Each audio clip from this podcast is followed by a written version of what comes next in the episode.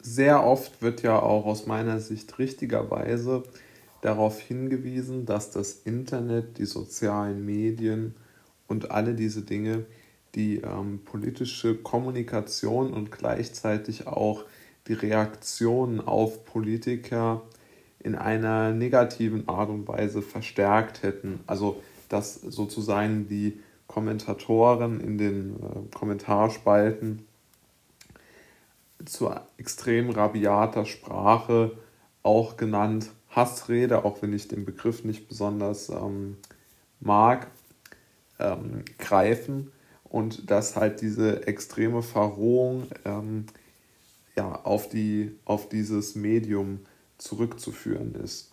Äh, ich halte diese Aussage im Grunde genommen auch für richtig, aber ich glaube, der Fokus ist trotzdem ein falscher. Denn in den gängigen Interpretationen dieser Tatsache wird ja oft davon ausgegangen, dass die Menschen sich dort so enthemmt äh, zeigen, weil sie aus der Anonymität heraus sich über jemanden ausmehren können. Und das äh, stimmt auch, ja. Also den, äh, die Politiker würden nicht diese äh, schrecklichen Kommentare abbekommen, wenn sie die Person, die den Kommentar abgibt, vor sich stehen hätten. Ja, das ist vollkommen klar und das bestreite ich natürlich auch nicht. Was ich aber schon bestreite, ist, dass ähm, sozusagen die Anonymität das ähm, größte äh, Übel aus dem Grunde ist, weil die Menschen etwas tun können jetzt, was sie immer schon tun wollten. Ja, also ich glaube, also ich glaube nicht, dass die Menschen wirklich jemanden beleidigen wollen. Ich glaube, das kommt eher aus einer Emotion heraus. Und mein Gedanke zu, woher diese Emotion kommt, ist der folgende.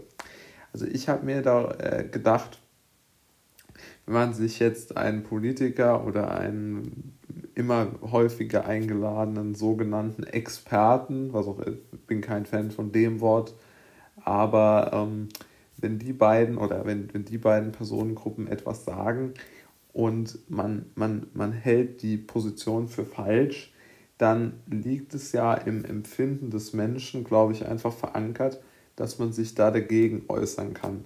Das sieht man ja auch im, im, im persönlichen Umgang so, wenn äh, irgendwo ein, ein Lehrer oder ein Dozent an der Uni oder wo auch immer irgendwie etwas Blödes sagt oder irgendwie was Falsches sagt, dann, dann möchte man sich ja auch äh, an der Diskussion beteiligen und, und dort ähm, eine Gegenposition beziehen können.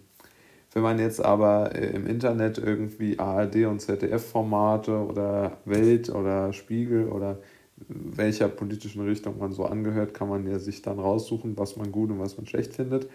Aber wenn man jetzt dort wirklich so eine Art, ähm, ähm, pro, ja, Propaganda ist das falsche Wort, aber wenn man wirklich so eine sehr einseitige Auswahl an Gästen sieht und sich dann anhört, was die sagen, und man stimmt ja mit dem, was gesagt wird, nie überein. Ja, also wenn man, ja, also wenn man jetzt ein eher freiheitlicher, freiheitlich denkender Mensch ist, so wie ich, dann äh, wird man sich sehr, sehr schwer damit tun, ähm, Spiegel-Interviews zu lesen. Ja, mit äh, Melanie Brinkmann oder so. Das ist vermutlich sehr, sehr schwierig dann.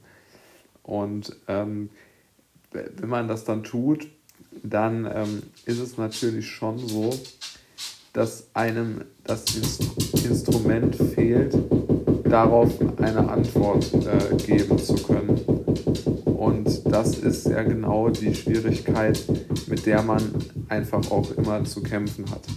Denn diese nicht, dieses Nicht-Geben können einer Antwort führt ja genau dazu, dass man ähm, sich diesem Druck äh, ausgesetzt sieht, aus meiner Sicht. Also es, es, äh, es entsteht nämlich der Druck daraus, dass so ein Gefühl von Ohnmacht entsteht.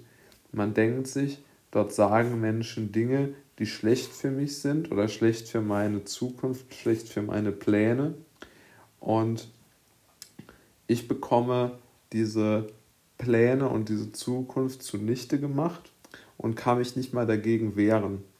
Ja, und ich glaube, das ist eigentlich das, was wirklich diese, diese extrem ähm, konfrontative Online-Kommunikation, würde ich es mal nennen, ähm, dann äh, zu, zugrunde ähm, oder äh, auf, also geschaffen hat.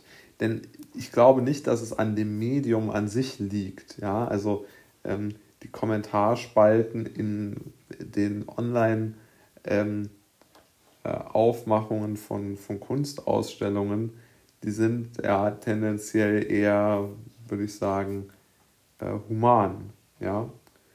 Und da muss man sich dann schon fragen, äh, ob das Ganze so sinnvoll ist, dass man immer noch diese äh, polarisierenden Medien äh, hat oder ob man nicht vielleicht wieder zum klassischen Journalismus übergehen sollte, der ja genau das ähm, beinhaltet, nämlich der, der, beinhaltet ja genau, dass man immer zwei Positionen ähm, zu sehen scheint. Und ich glaube, Spaltung entsteht immer nur dann in einer Gesellschaft, wenn eine Position für die richtige erklärt wird und die Gegenposition de facto ähm, politisch äh, zunichte gemacht wird.